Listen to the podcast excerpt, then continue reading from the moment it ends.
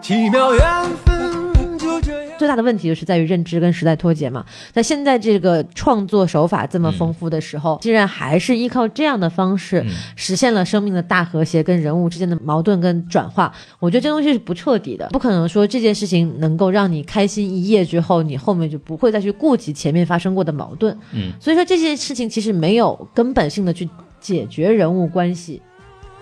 就让这甜蜜爱情继续下去。好，欢迎收听新的一期什么电台，我是孔老师。坤儿今天怎么这么兴奋？ 因为今天是上班的第一天，说的好像你要上班似的。对，大家好，我是大老师，我是刚下班的大老师。 啊，对，我们现在录的时间是九点三十六分、嗯晚上，对，对，然后大凌老师晨， 就凌晨九点三十 六分，像话吗？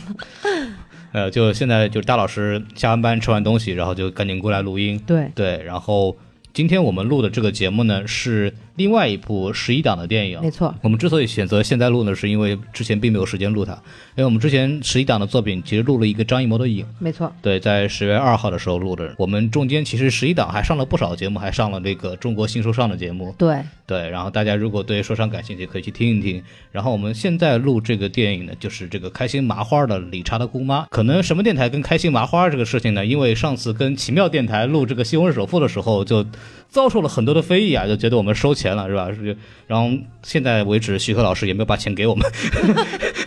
我也不知道在哪里。对，有谁知道可以去哪里要的，请告诉我一下，对吧？就我们真的没有收钱。我们要是收了钱呢，就不至于这么穷了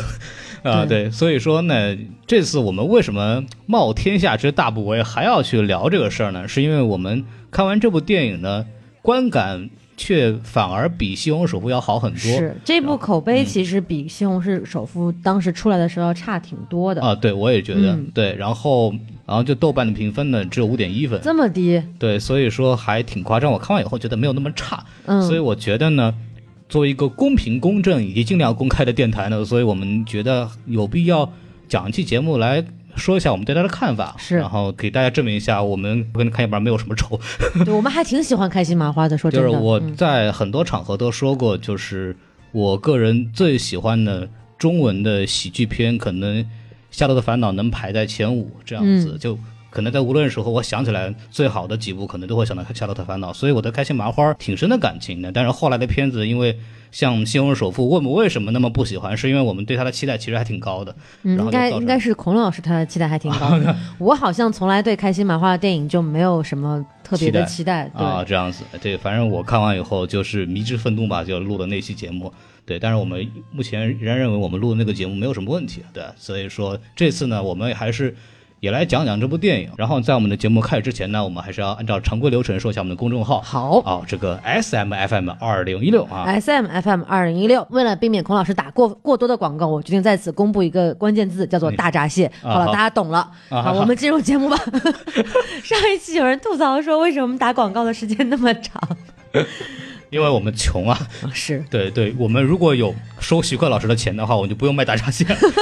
又回来了。可以可以可以可以了，然后我们继续往下走啊。好就是我们按照接下来的流程呢，我们来先稍微说一下这个影片的信息。呃，评分刚刚说了，豆瓣五点一分，然后这个分数确实是比较差的一个形嗯象。是然后我们让大老师来说一下票房吧。啊，好，票房的话，其实，在国庆档出现了一个逆转，然后那部电影呢就是《无双》。我记得在我们讨论影那一期节目的时候呢，当时最高票房的还是《理查的姑妈》，然后啊影跟《无双》是不相上下的。对，但是到今天八号来看呢，这三部电影当中，票房最高的是《无双》，七点一三亿。嗯然后《理查的姑妈》反而跟影差不多，《理查的姑妈》是五点二四亿，影是四点六六亿，就相当于说这两部电影从十月二号到十月八号这一个星期的时间，他们的嗯增长、增量是差不多的。国庆档相当于是无双赢了，因为大老师没有看过无双是吧？是我还没看过。对，然后赢我们之前讲过了，然后开心麻花这个我们接下来会讲，然后我对无双可能稍微说两句，因为我们可能不准备做节目了。嗯，我的看法就是一部从警匪片的角度来讲，做的制作非常经典，然后发哥的演技啊什么那种派头都在那儿，但是发哥的表演真的还是原来那个那套东西，他没有变过，所以说看的时候其实会有一点点，呃，觉得没有什么新鲜感。然后最后的反转都显得非常非常的莫名其妙，你知道吗？没有任何铺垫，也没有任何细节的点来提示，所以就就有点这种编剧编不下去，所以尬转的感觉啊。这个东西是我的看法。这个刚刚提到国庆档，其实还有一个值得一说的，就是今年的国庆档还挺惨的，嗯，因为去年的国庆档是总票房是二十五点四七亿，哇，对，然后呢，今年呢是二十亿，这个票房的这个计算是截止到十月七号的晚上九点钟。嗯，然后我们可以看到今年的这个整体的这个票房还是，呃，跟去年比是有有比较大的下滑的。缩水了将近百分之二十，对，然后五亿呢？嗯，当然大家有很多说法，可能因为之前出现过，就是说要取消票补这么一个事情。嗯，对，肯定票房这个东西会影响。然后就是今年的片子总体来说，没有一款说是能够爆款、呃爆款说对马上能得到这个眼球的。像去年的话，那个《修铁拳》是其实是表现的非常好，有二十二亿，一个人就拉了很多的票房没，错，表现很强劲。但今年的麻花这七天的表现确实是不是很让人满意。然后接下来我们就说一下这个主创啊，主创导演吴玉翰。这个这是谁啊？这是一个开心麻花自己的导演，就是开心麻花还是延续了就是说，呃，话剧的导演导演这个电影版的这么一个是规律。所以说呢，吴约翰就是原话剧导演，理查的姑妈呢是开心麻花二零一六年的一个贺岁剧。是也啊不算很老吧？然后这个人同时也是二零一七年的贺岁剧，就是莎士比亚《别生气》的导演，是所以说，在开心麻花呢，也算是一个啊导过两部大戏的导演了。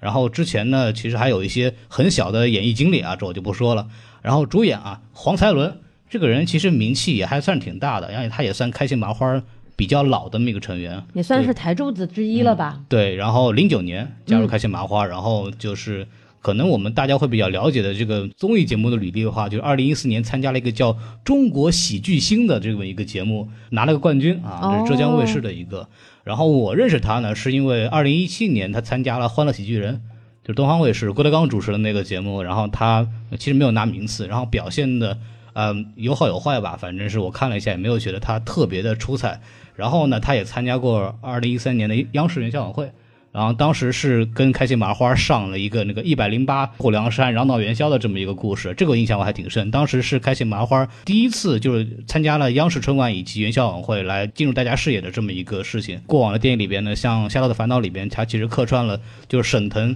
刚进那个婚礼的这个酒店的开车司机，哦，那是他呀！就那个开玛莎拉蒂那个绕了好哦，几圈那我个、啊还以为是王大锤呢，那那会儿、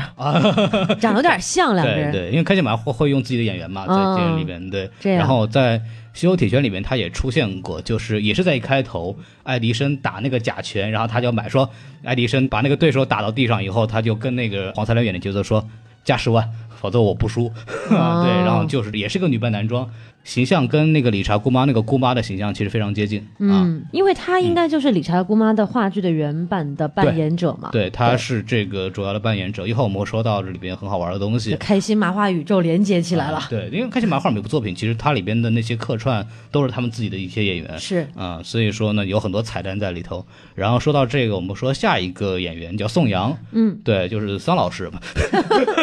什么意思 你？孔老师，你这样不太好吧？啊，没有啊没有桑老师这个没有没有，那个我们自从在那个什么《Crazy Rich Asian》里面出现过张浩晨之后， 我们又在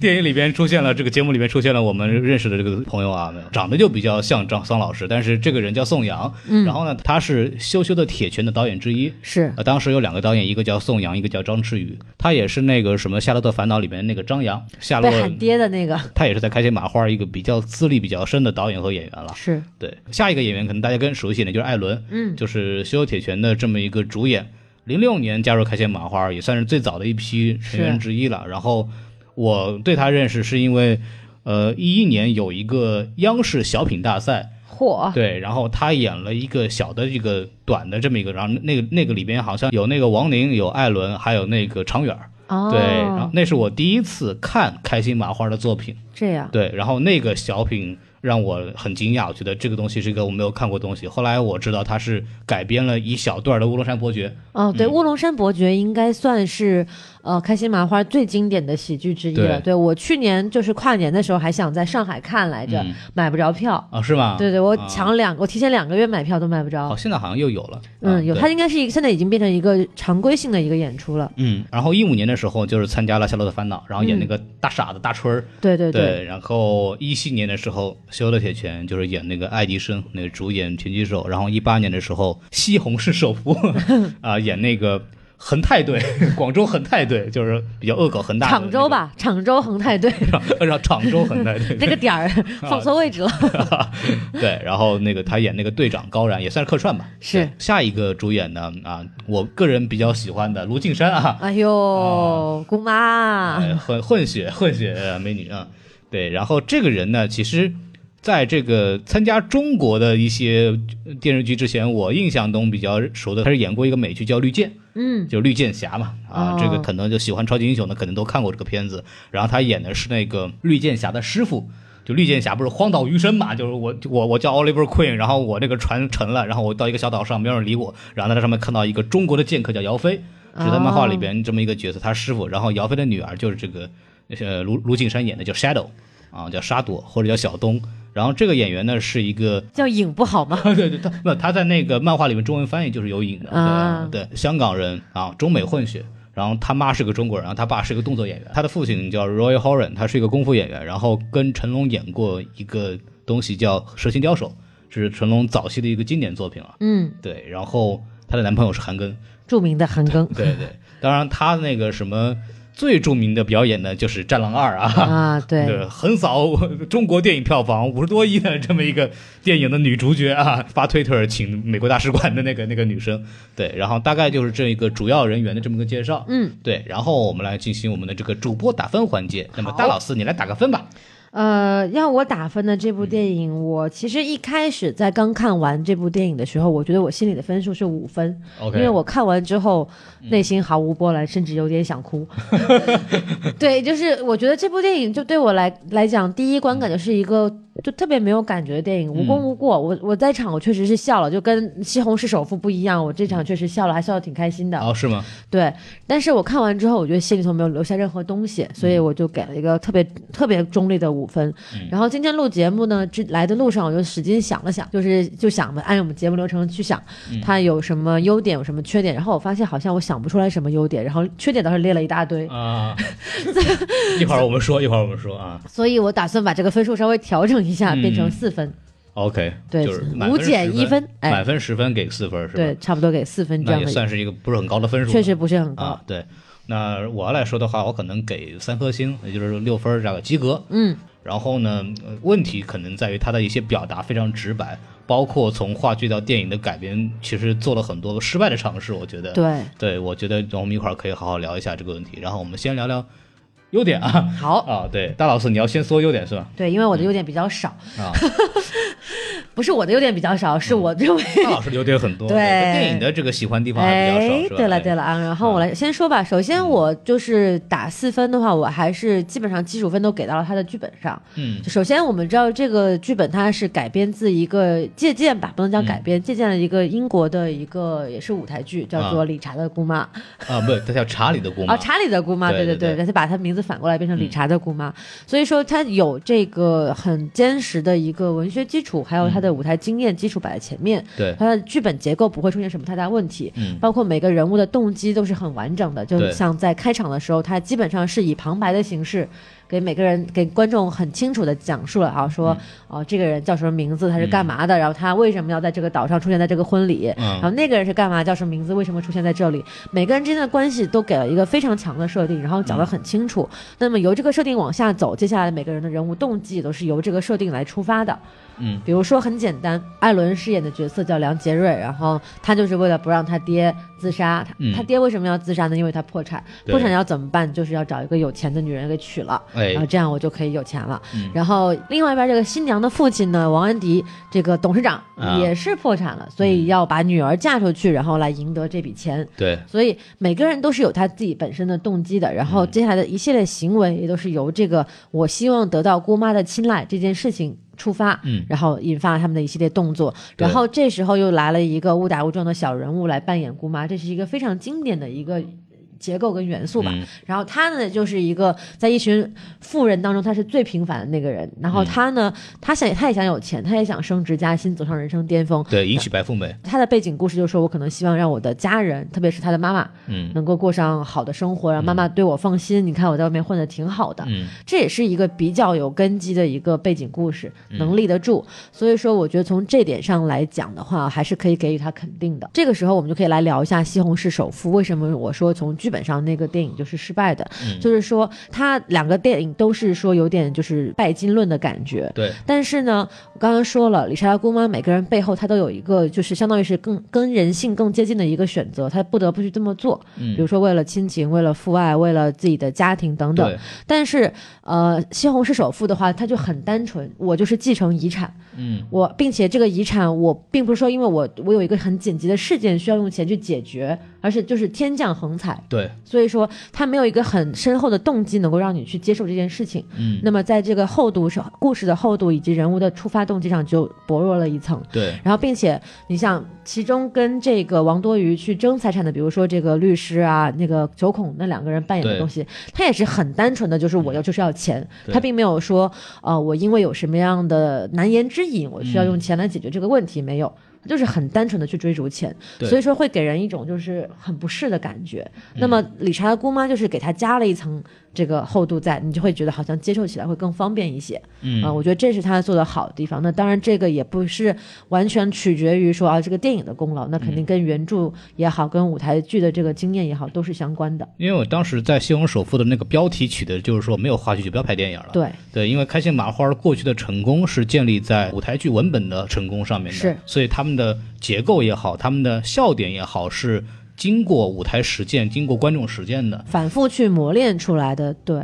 对，所以说呢，就是效果一般来说是会能得到保证的。但嗯是这个《西虹首富》呢，是一个改编的一个美国电影的剧本，然后时代又比较久远，所以有大量的问题需要他们自己去补，然后就存在的这没有些补上。才华上可能还差一点这样子。是，还有另外一个优点就是我刚刚说了嘛，这部电影确实蛮好笑的。嗯哦然后笑点的话，主要是集中在前半部分，好，到后半部分的话，就真的有点无聊了。嗯啊，前半部分好笑的点在哪？举个例子，就是说这个理查睡在房间里，然后佣人说：“哎，莫妮卡女士来了。啊然后就是波人轮番进入到这个房间去，都没有识破他。嗯我觉得这个小桥段设计的还是挺好的，因为你想，他很容易其实就被看穿了，但对是他总归在那个恰到好处的时间，用一种。有点好笑的方式嗯去把这件事情给躲过去，所以我会觉得那个桥段还挺好笑的。他的核心点就在于他怎么去瞒他这个身份，对然后无数人又试图要接近他，他对怎么去来找这个缝隙来让这个事情圆过是去？这个小桥段还是非常精巧的，嗯对，比如说他的面脸上有面膜，对，然后又吐了，嗯，然后呢就刚准备出门，然后又撞上椰子壳，然后对眼睛又给撞肿了之类之类的，我觉得这个还挺好玩的，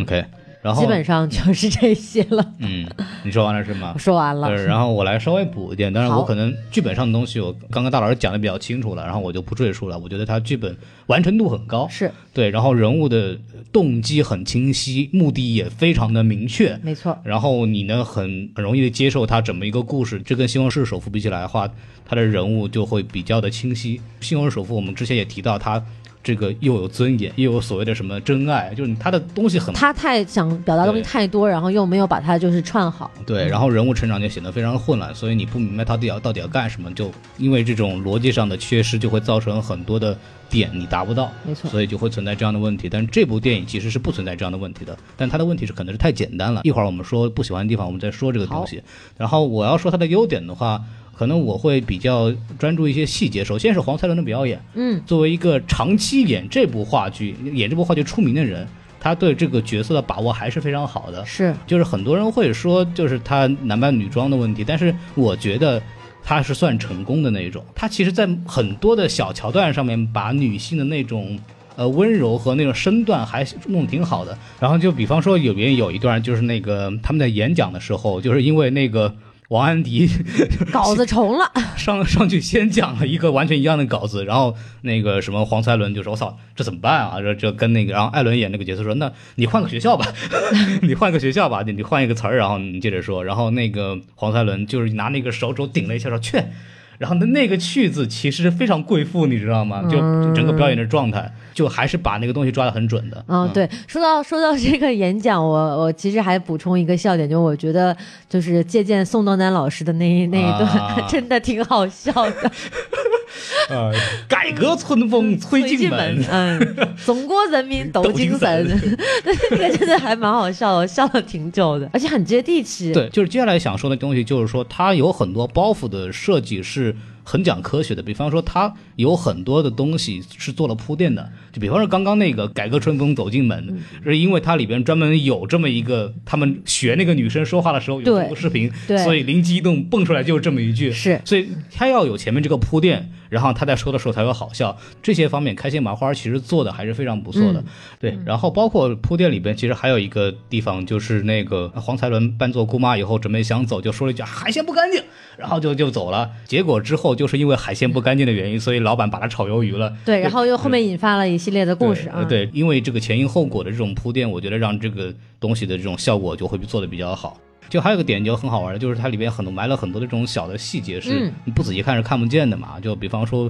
他们里边之前说求婚的几种可能性的时候，蹦蹦迪的时候，王安迪一个秃子拿了一个吹风机在那儿哦在那儿转，你知道吗？这种它其实也没有刻意强大，只是放在一个里边像彩蛋一样的，就是你发现了你觉得还挺好笑的，就这样这个点。开心麻花在埋这种东西上面还呃挺擅长的，然后也是挺好玩儿。然后还有一个我觉得可以给大家说一下，就是一个喜剧的递进。嗯，你完成一个动作，你可以分三次完成，里边又分三次打断，然后每次打断点会不一样，然后一次比一次重，这叫递进。哦比方说里边一个点，理查、梁杰瑞两个人就说，理查就说我姑妈不会来了。然后那个时候，那个王安迪就说就问他说：“哎，你你姑妈什么时候来？”理查就准备要说出真相了嘛，就是我姑妈。然后艾伦就马上补了一句啊，他估摸着什么东西。然后那个理查马上想说：“不对，我我姑妈，你姑妈什么？你姑妈？”然后第三遍我姑妈。然后梁杰瑞直接把钢琴啪一摁摁他手上，那啊就叫出来了。嗯三次我姑妈喊出来以后，她的解决方式是不一样的，而是一次比一次强烈。这种递进式喜剧里边一个常用的手法，所以我觉得它的埋梗的丰富度上面还是很有讲究的。这方面是开心麻花一直以来的这么一个强项，在这部电影里边还是有很多体现的。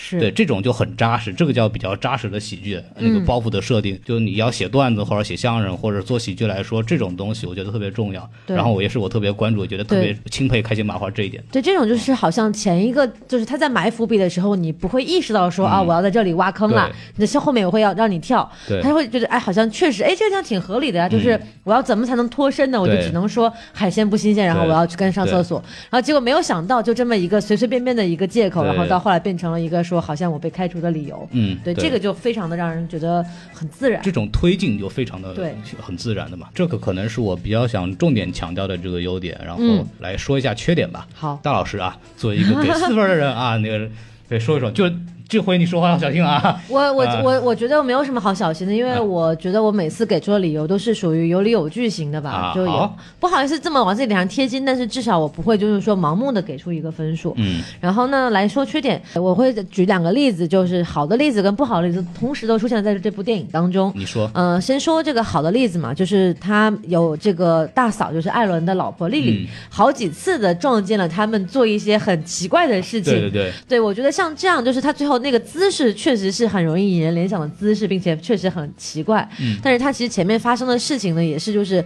不得已而为对之。那么在这种状态下，你就会觉得这种时空的错位跟认知的错位是一种特别好笑的事情。嗯但不好的例子是什么呢？也是我在这部电影中我相当不喜欢的一个部分，嗯就是这个艾伦饰演的角色梁杰瑞的爸爸叫梁有德。对，然后这个人呢，就是简直就是一个人形泰迪，然后并且他的表演怎么说呢？你说他好也确实是好，就是演的确实很猥琐。嗯就让人很觉得很恶心、很讨厌。那为什么我说他失败？就是因为我觉得这个角色他太单一了，嗯他根本没有去想说你在现在这个时代背景下，或者说在这个电影的大荧幕上，你要怎么样去呈现这样一个角色。对，比如说很简单，我举个例子，如果他要去追求这个富婆，他怎么样能够制造笑点？他可以做很多他自以为浪漫，但是实际上很尴尬的事情嗯来解决这件事儿。可能其中有一些小猥琐，但是不要，但但是这个就是我觉得他没有去思考人物和剧本的这一个很明显的一个体现。因为这种方式我能够理解，可能比如说在几十年前。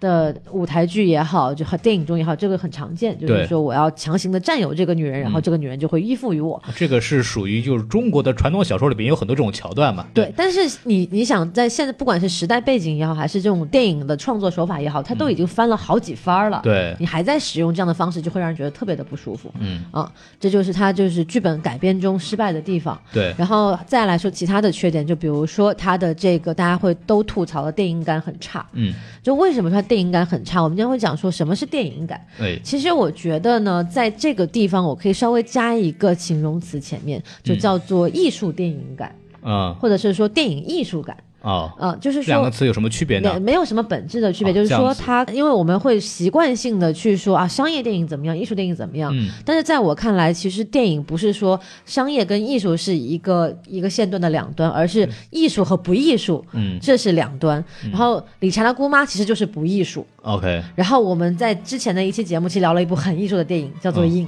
对影，我不是说它就是整体很艺术，至少它在这个布光摄影上是非常艺术的。那我们就从布光摄影上来看《理查姑妈》。首先，所有的人都是大平光，嗯，一点层次都没有。是这个事情是非常非常降低电影感的。对嗯因为我们说电影就是光影的艺术嘛，视觉是你的第一呈现要素。没错，你在这个方面没有做到的话，就会让人觉得说浓浓的网大质感。嗯我甚至在开头的时候，因为我跟裘军老师一起去看的嘛，对，？”我在开头那一段海滩热舞的时候，我跟裘军说：“我说我怎么嗅到了一丝逐梦演艺圈的味道 就知道你要说这个。 什么时候中场休息？我要看跳舞的。对，就真的开场就让我觉得说：“天哪，毕志飞导的吧这部电影。啊、你说到这个电影感的问题，我觉得他这个开头很话剧，这就是开头话剧热场嘛。对，就是说我要先跳一场舞，然后让大家场子热起来，完之后对我再进入我的故事。这个东西就非常的不电影。嗯对，就特别像那种几十年前的某种歌舞剧，然后嗯但歌舞剧也不会用这么艳俗的这种方式去呈现就是。我觉得就是一个话剧的开场，就对是我要热场子，让对观众的注意力到我这边来没错的一个桥段。嗯，对，就跟念定场诗一样，等等，它啊都是对我对是一个没错方式。嗯，对，然后除了说完这个平光和这个很烂俗的这个开场之外，再回来说它的这个配色，对，就是我们知道在舞台上人物的衣服着装要特别的鲜亮，嗯，然后这样才能够让在观众在很远的地方都能看到这个人在动。 对，但是你在电影上没有必要这么做，但是他在这个电影上还是采用了非常的高明度的、高饱和度的大红、大绿、大黄、大蓝这样的方式去呈大现白，就让人觉得特别的燥，嗯就是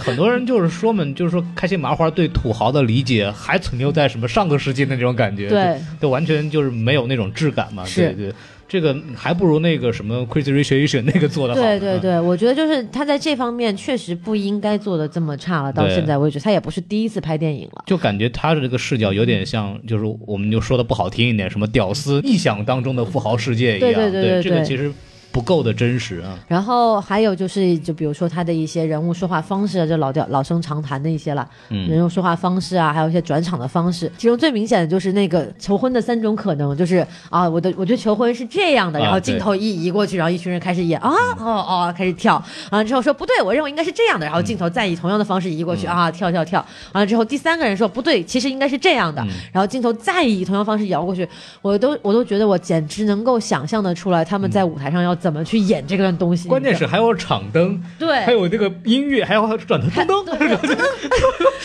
哇，我觉得这真的是你，你不如把摄像机架在小剧场里面，然后把嗯这段给我看吧。你有这段，你就不用给我介绍它是改编自开心麻花的一部话剧了，知道你吗直？接告诉，你就是告诉我在看话剧录像就好了嘛，啊，对是啊，不对是？这个就显得就没有什么意思了嘛。对对，我觉得你你哪怕比如说做一个交叉剪辑，你先把一种可能性演出来，后来啊再反过来告诉我说啊，对其实这个是他的一个想象，嗯，这都稍微好一点。你嗯三个人一人说一遍啊，是这样，我觉得这个太简单，太轻而易举了。还有另外一种表现方式，就是通过快速说的那种感觉，就比方说《蚁人》里头，是就是说我就我这个哒哒哒哒说一段，那个效果反而会更更好笑一对点，而且是一个人说，然后每个人还代 代替说每个人的台词，对这挺有意思。但这个我觉得有点太话剧了，就是嗯就没有什么创新的东西在表现方法上面。对，然后像我刚刚说的那种方式，其实就是在《谍六》里面的一个，比如说我在演练作战计划，然后嗯啊怎么这样去剪辑，很多电影都会这么做，也不是说这是多么新的一门技术了对嗯，对，所以我觉得开心麻花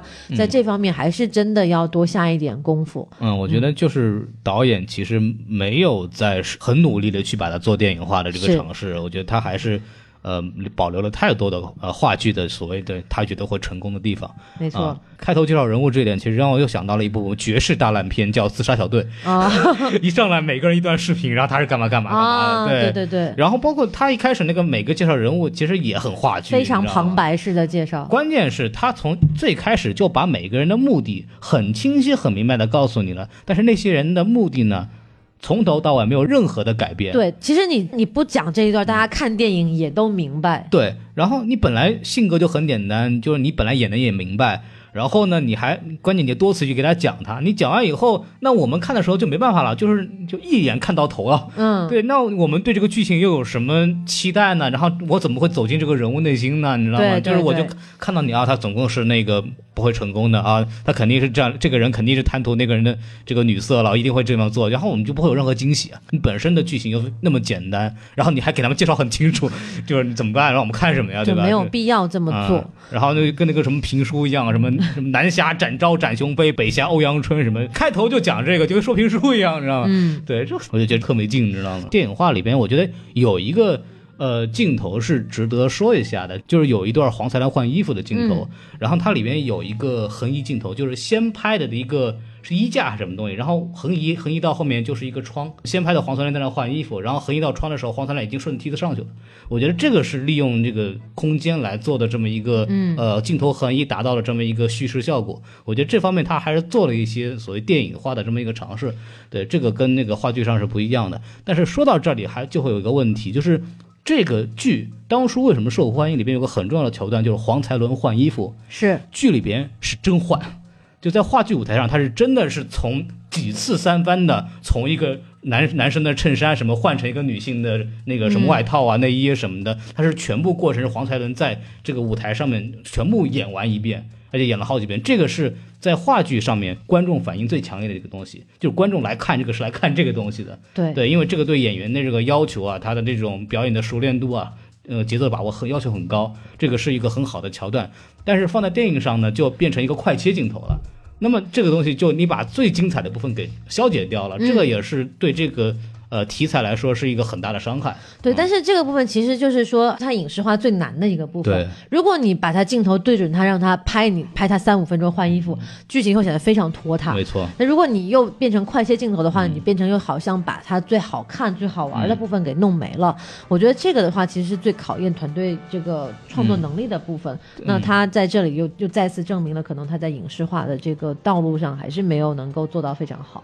值得说到的就是他在里边有一个就撕那个假睫毛的啊那个声音，嗯那个三他每次在做那个时候换衣服的时候都会有啊那么一声，就是撕睫毛这个东西其实对整个的这个呃最后出的效果其实有很多的争议的，重复性也是一个制造喜剧效果的一个、一个重要的这么一个技术手段。嗯观众会有预期，就是啊，对这个时候他该啊了。对对，嗯就会有一个会心一笑的东西。这个我觉得还是在这方面做了一些比较好的尝试的、是。啊，我觉得这个还是可以值得讲一下的。对，就然后还有就是其他的缺点，我再说回来，因为刚刚我们在优点中其实说了它的结构很完整，但是结构很完整不代表这个故事很好看没错，啊。故事上就有很多硬伤啊，首先。最大的一点就是说，这个剧情的结尾的转折，我觉得简直就是无聊至极，竟然是要依靠一瓶春药来改变所有人的人物关系，生物大和谐。我觉得你你你还不如自己导演喝一瓶春药去做春梦好了， 对吧？你想想看，就是累积了这么多矛盾，你说那个露露这么不喜欢这个叫什么来着理查，理查对然后这个丽丽又好像对这个梁杰瑞又多少有点意见，然后天天买包包什么的，嗯买个买个包包包。包包对，我们在这里给 Bridge 打 个广告。 Bridge 新出啊的这个歌啊， 给他买个包包吧，对对 对，啊对，然后就要买包包，要买这个，然后买买一堆乱七八糟的东西，嗯然后好像仿佛一夜春风之后，所有人的都解决了。啊，就你不管是这个露露嫌弃这个理查好像是丑也好啊，矬也好啊，然后这个丽丽跟这个梁杰瑞有矛盾也好，好像都都解决了。啊，这这是什么意思？就我觉得这个太机械降神了吧？用用六叔的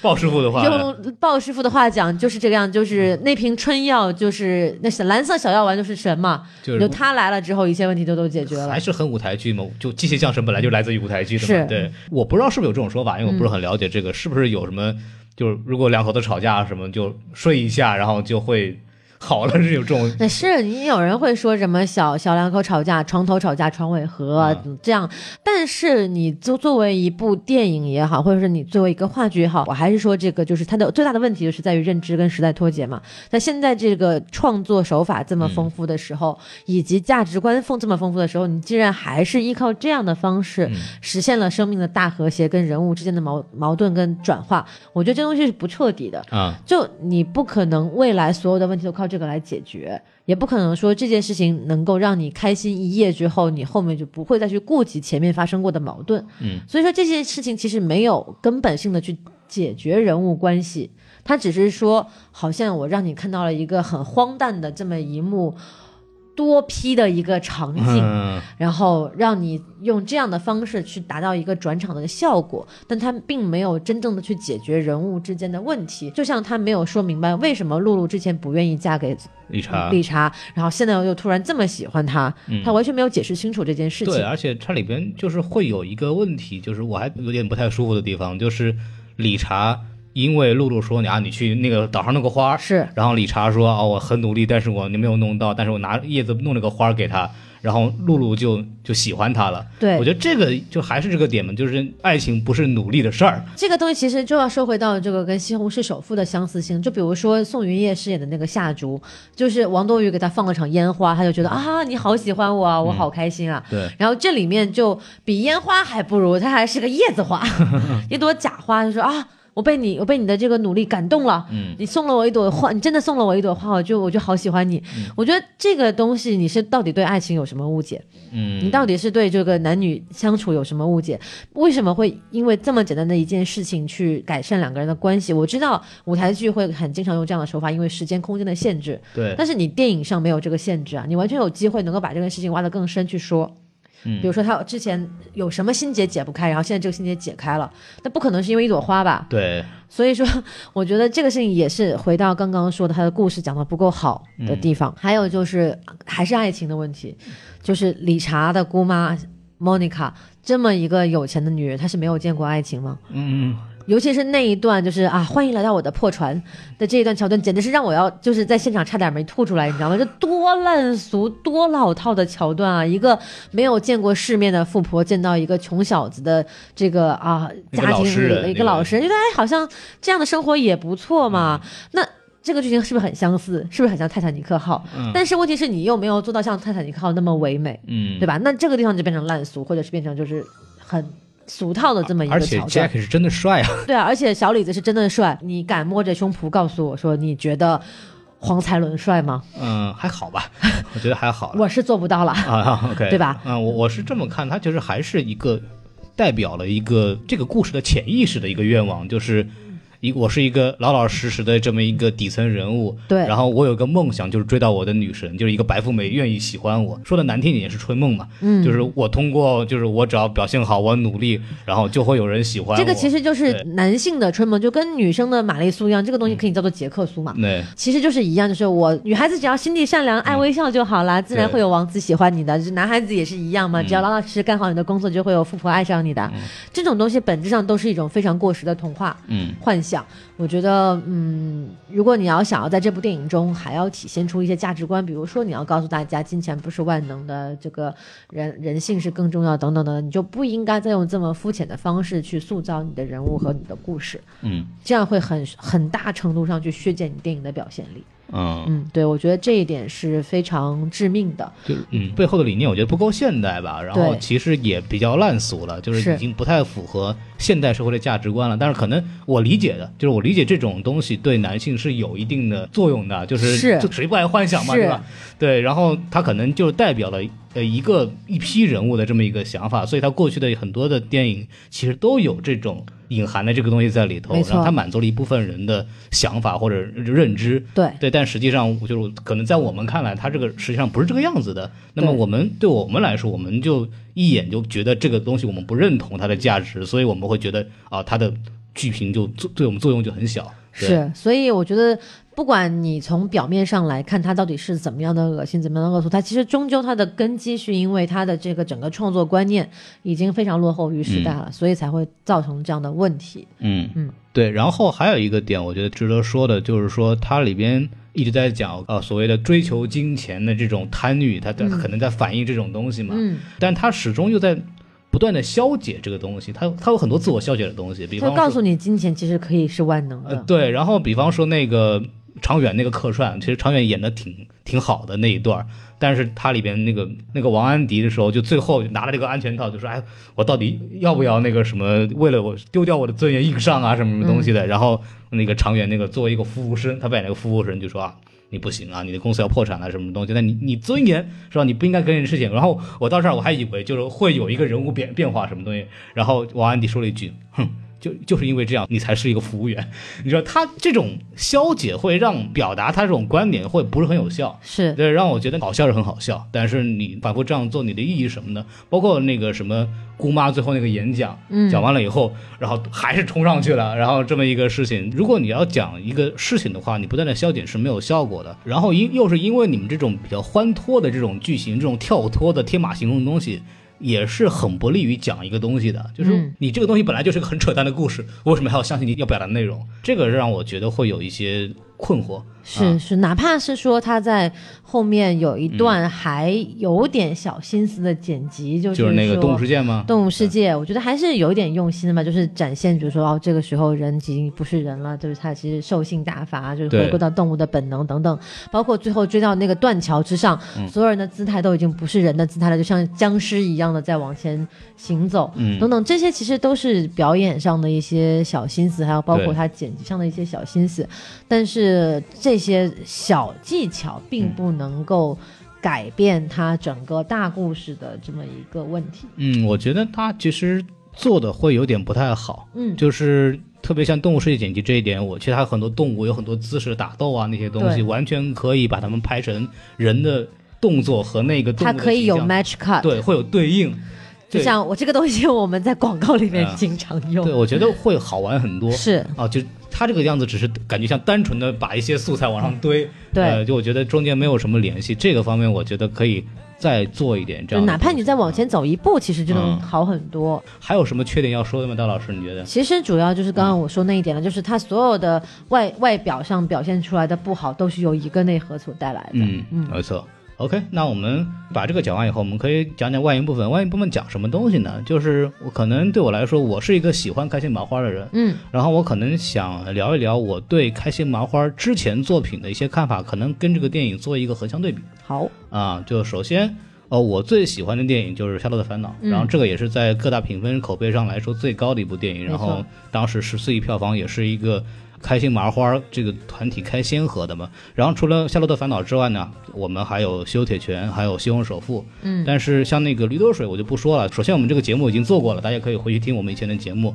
第二个呢，就是驴得水严格意义上不算开心麻花作品。因为它不是由开心麻花呃改编的，也不是由开心麻花的团队制作的，是，它跟开心麻花更多是是投资了那个团队而已。嗯，来做的这么一个事情，所以我在这儿就不讲了。对，然后《西虹首富》其实严格来说也是不是开心麻花的东西，是《夏洛特烦恼》的导演严飞鹏大魔自己立的公司做的这么一个电影，但是因为他呃还是很开心麻花的这么一个团队做的东西，所以我还把它放在里边讲。好，那么我先从这个《夏洛特烦恼》开始，就是我对《夏洛特烦恼》当时最喜欢的东西，就是还是在呃他们最擅长的地方，就是喜剧桥段的这种连贯性。嗯，就是他们很喜欢做的一件事情，就是在一个喜剧桥段两三次的翻。比方说一个点，我还印象特别深，就是那个老师背景是那个夏洛和那个马冬梅两个人被那个混混欺负了。是，然后那个王那个王老师骑着车路过，嗯然后准备看看发生什么事的时候，一个混混说呃滚，然后那个王老师还没下车，然后脚一点又又翻上来，这往前走了，这是第一次笑点。是，但是一般来说，我们看啊，他就走了，这是一个点就已经结束了。但是没想到就是他折回来又把那个小混打了一遍，就是他把一这么一个桥段用了两次，就他翻了两次，这样子会让他整个的这种编排上会比较连贯。他这样的话就不是一个一个单纯的点，他是把一个剧情整个串成一片。这个在这个喜剧上来讲效果非常好，因为打开一个点之后，你后面就非常容易的笑出来。还有一个点就是那个呃一开始夏洛那个念那个情书的东西，就是本来夏洛当众念他写的那个秋雅的情书就，就是一件很尴尬的事情，观众就等着他出丑呢。结果他没有设置马冬梅不好意思啪溜出校园这个东西， 这个东西又是一个点。然后第三个点更好笑，王老师说：“看你干这个事儿，你伤害了多少人？”这又是一个点，就他把这么一个单事情拎出三个点来做这个笑点，这个方面是开心麻花非常厉害的地方。嗯，而且它的多样性非常多，就像我之前介绍理查的姑妈的笑点的这个是一样的，就它里面有很多的这种不同的笑点，包括包括那种扣钱的谐音梗。就比方说夏洛的老爸下落不明了，你知道吗？就类似于这样的桥段的设计，从语言上的包袱上呢，从镜头上呢，比方说那个里边拍那个大春和宋阳那个角色，还有另外一个人，他们三个人在抽烟，然后最后把那个烟头给大春，镜头这么一切个远景，原来大春是站起来的，因为他站起来，所以他被发现了。这个就是利用他镜头的这种呃空间变化来制造的笑点。然后还有那个夏洛对哈哈镜的这么一个纯粹的这种空间扭曲造成的这么个笑点，但是它的。呃，方式非常的多元。当时我在看这个电影的时候，我是大吃一惊的。我觉得过往的中国的很多喜剧片，呃，没有这么多元的笑点，它没有在这种呃多样性上面做很多的尝试。对但开心麻花在这方面做得非常好。当然，《夏洛特烦恼》因为作为他们第一部电影，是让我吃了一惊的。嗯，然后还有一个我最最最喜欢的点就是星星之火可以燎原。就是在那种背景或者小的地方安排一些小的彩蛋的点。你说你如果你你发现了以后，你觉得特特别好笑，但是你他也不会着重的给你去有给一个什么镜头啊什么的。对，就跟之前那个王安迪的那个所谓吹风机是是一样的这么一对，个其东实西就是说，在《夏洛特烦恼》里面，刚刚孔老师也提到了，就是说他的影视化的反表现是比较好的，嗯嗯他会去用一些就是镜头的运动去来展现一些喜剧的笑点。对然后在中国之前的呃很多早十几二十年的喜剧电影当中，多半还是以语言类的包袱为主。嗯对对这都还是脱胎于就是比如说是相声也好，还有就是、呃小品也好、嗯这样的一些简单的这种呃喜剧的呈现形式，没有把它融合到，或者是说变成一个小品桥段，对但是它没有把它融合到一部整部电影当中。那《夏洛特烦恼》我觉得在这一点上它是做的挺好的。嗯，而且你就是他从拍摄来讲的话，各种灯光啊，包括剪接，我觉得其实挺像一部电影的。就是我不理解的是为什么就一步一步做得更差了。对，啊，反正第一部《夏洛特烦恼》只有两千万的投资，但它做出来的东西就是一部很好的电影，你、你不会有这种觉得它不像一部电影的感觉。然后还有一个《夏洛特烦恼》，我觉得做的很好的点就是人物嘛，就每个人物有血有肉的，有起伏。夏洛跟母亲的感情，跟马冬梅的感情，然后他自己人物的内心的变化，这个都不是一个单纯的喜剧了。所以我觉得这个东西上面他做的很好。然后还有一个就是它很贴近现实，它里边有对房价的这种讽刺啊，包括对一些未来的事情的这种所谓的穿越梗，就是很现实，很关心我们的社会，然后也没有很跳脱的东西。这个方面就是让人代入感会更强。所以嗯对，其实你对比一下《理查的姑妈》跟对《夏洛特烦恼》，你就会发现，《理查的姑妈》其实基本上是一个完全。伫立在架空世界里的对嗯这么一个存在，你完全找不到任何现实世界的影子，可能除了那个碧桂园的大广告之 外，对对你能你能看到一点现实世界之 外，基本上这个这种样子的生活，你在现实生活中嗯是不可能看得到的。对，就是因为理查的姑妈就完全依托于他设置好的人物关系和人物目的，对，对，那么一眼望到头。但是，呃，《夏洛的烦恼》的话，还是很带入这种真人真事和真实社会发生的关系对，。会让你关心人物的命运，但是嗯对理查姑妈你就一点都不关心他没到底错最后怎么样，因为你在他开场白介绍完这个人是来干嘛的之后，嗯，你就已经知道他的结局是什么样没子。错，他们首先拿《夏洛的烦恼》出来改，可能也是因为这些东西，可能它是最容易打动到普通观众的。，对，呃，然后那如果问题的话，可能就是我们一直在说的所谓开心麻花的三观问题。所谓三观问题，沈腾这个角色的成长，电影讲的是就是原来你身边的你是是你最爱的人。但是他忽视的问题是，沈腾这个角色难道不应该是你走了一圈，发现你应该努力吗？结果他走了一圈，发现他还是那种扶不起来的那种感觉。对，那这个其实我对嗯觉得。相比于后面几部的三观，已经是最能接受的一个结局了。这个人说实话，我在第一遍的时候是没有那种想法，但是后来嗯别人讲或者你会反应过来是这样，但是因为你对里边人物命运的关切啊什么，你会忽略忽视到这些东西。对，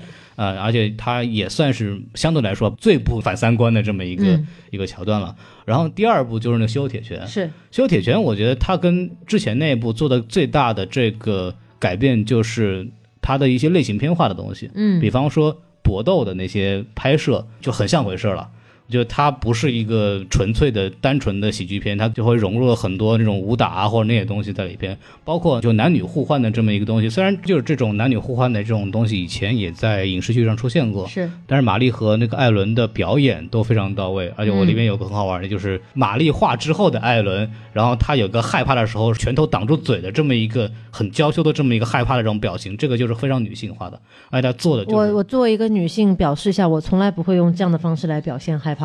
呃，但是我确实对，它看到是一个过它对是一个动作设计，嗯就是你能通过这个动作设计一下子就能 get 到他是一个女生而不是对男生。对。对，我觉得这部电影其实还有个亮点，就是它里面的人物设定，像里面这个爱迪生替他安排赌球弄虚作假的经纪人呢，他的女儿马晓呢又又恰巧是一个刚正不阿、关注事实真相的这么一个记者，然后本片的大反派呢又是马晓的男朋友，所以这几个人他的天生人物关系就已经交合在一起，所以客观上非常紧密，但是主观上确实又互相排斥的人物关系，就会让整个剧作就天然的很有张力。所以之后安排父女关系的修复啊、互相了解啊什么，就特别容易让这个剧情往下发展。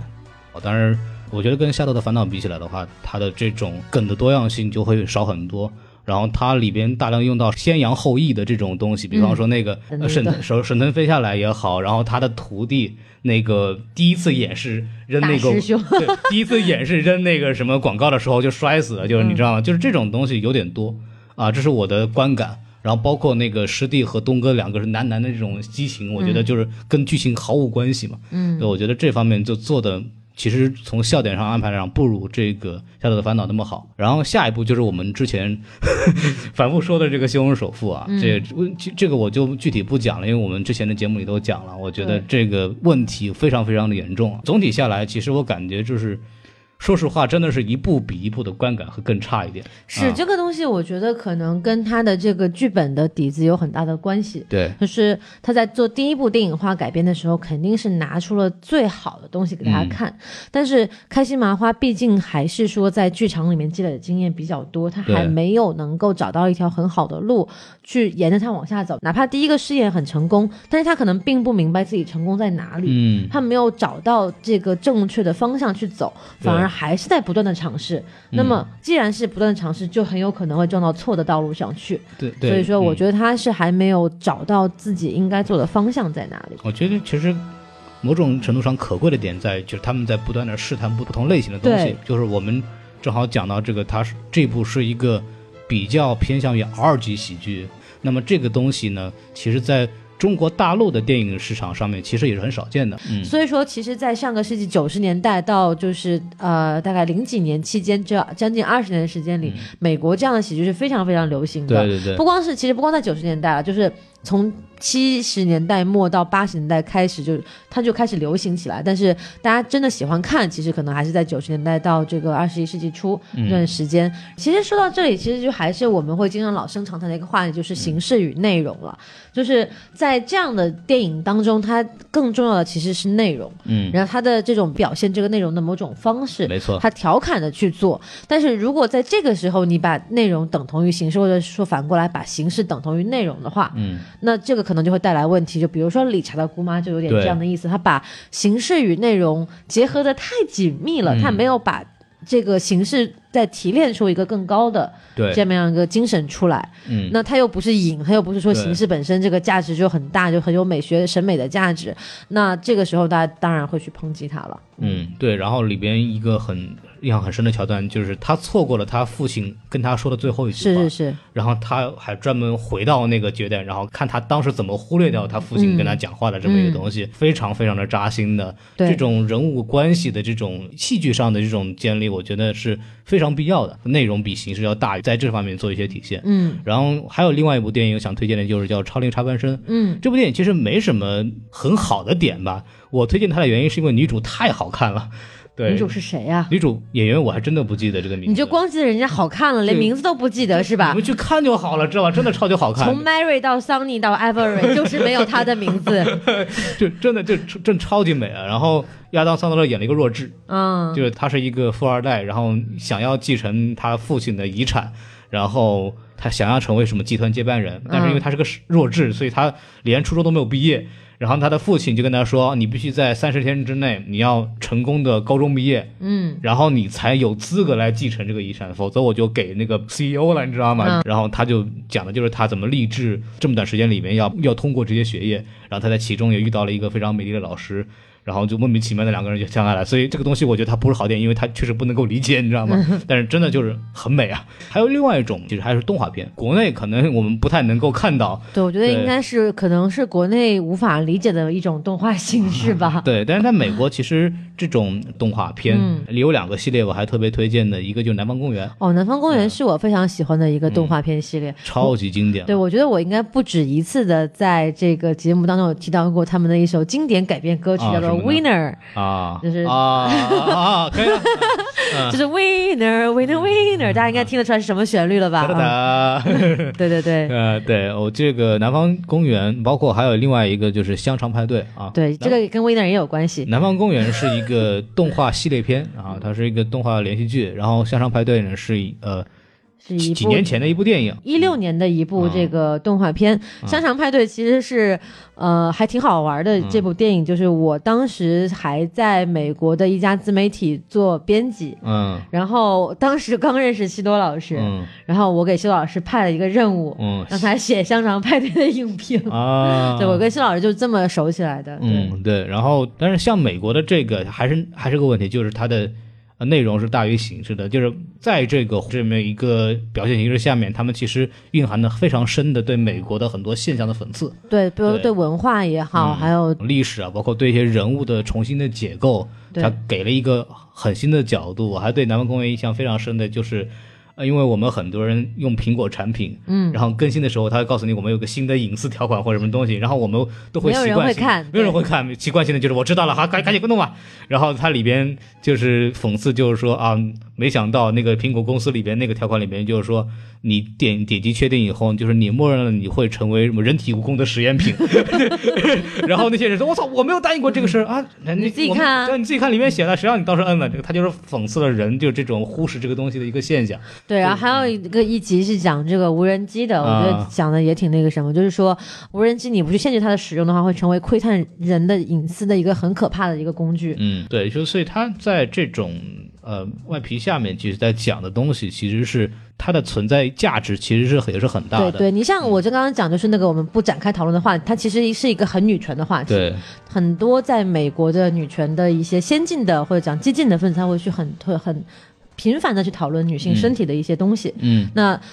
在这个动画里面用这样的形式体现出来的话，其实是一种比较特别的方式。而且就其实相对来说比较温和，对就是他对把它放在一个玩笑性质的内容上面来讲，对，那么而且它他的就没这有那么个激烈嗯动动画人物形象也比较夸张嘛，对大家就可能会更能够接受一点。嗯，没错。然后他有也能就是告诉你极端情况下会变成什么样子，那么我们就会有一些思考，我没们错到底怎么选择在现实生活当中。所以这方面其实非常好。然后今天我们其实就说到这儿吧。嗯，对，然后节目时间不是不是很长，但我觉得内容还挺多的。啊对、我觉得这次我们可能把对开心麻花的这种一套东西的很多观点都已经说出来了。终于啊，嗯孔老师三番五次的强迫我要录开心麻花的电影，就是为了说这些东西。嗯，也没有，我们就录过两部嘛，对不对？对对然后对，但是因为上一部因为《西虹首富》跟奇妙在一块儿录的嘛，那么就是很细的讲这些东西。然后对这次我们找机会两个人把这些事情的看法给大家说一下，然后也希望大家喜欢这期节目啊。然后我们今天的节目就到这里结束了。在结束之前呢，还是按照老规矩啊，说说一下我们的微信公众号 S M F M 二零一六啊。 S M F M 二零六二，对的，在节目结束前，我要澄清一件事情啊你。说说，对，那个在上一期节目，就是影那期节目里面，很多人说我的口音好像有点奇怪，嗯对怎么回事？但是我我必须要跟大刚家刚那句怎么回事就很很奇怪了。对，我必须要跟大家澄清一件事情，是这样的，就是说我们在我们节目当中，可能很多人以为大老师就是就是同一个人，就是、嗯就是我，但是其实不是的，我没们错嗯节目里面这个什么老师啊，就都是一个身份而已，对对对就好像蜘蛛侠呀、蝙蝠侠呀，谁都可以是这个侠。你也可以叫大老师，对啊对他也可以叫大老师，那大家拿都可以。把这个名字和这个代号拿掉之后，你又你是有谁？谁？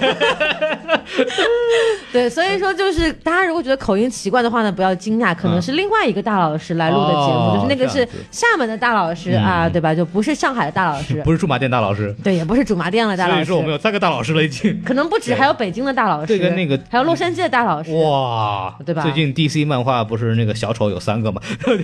呃，我们大老师也会有好几个的。对吧对对，所以说大家千万不要惊讶啦，嗯对，对就是很正常的一件事情。对，所以以后大家如果进群来要照片呢，你可以先说一下你到底要哪个大老师。对啊就是对啊那谁那谁，对吧？ 对，对那那不行，那对对，瞅你咋。咋地了？这对对对，嗯是刚刚有三个了是吧？ 就顺便一堆大佬，好开心。 啊对，然后今天就这个样子，哎，OK，然后我们今天就到这儿，然后跟大家说个再见，拜拜，哎拜拜。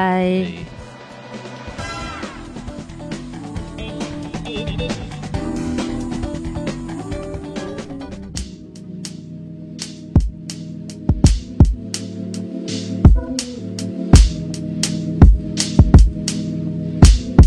耶！我想把所有我喜欢的全部拥有，可是有点贪婪，该松手的总是不肯松手。生长在无宁境的浪潮中，都快被冲走。无敌的欲望就像把匕首直接插进我还年轻的胸口，无血无痛。不知不觉中就让人如痴如梦，聊骚着不禁聊得虚荣心在蠕动。手边像有根快捷键，你难道还会忍住不用？Man，我才不相信，脆弱的舒适却能给你安全。可能你最相信的人，转眼就跟你翻脸。面对着诱惑，还能清醒淡定，保持不变。活在这钢铁丛林中，不可能总是如愿。漫漫长路，又有谁能真的心无旁骛？欲望在不断增加强度，你会爱上各种忙碌，为了新的，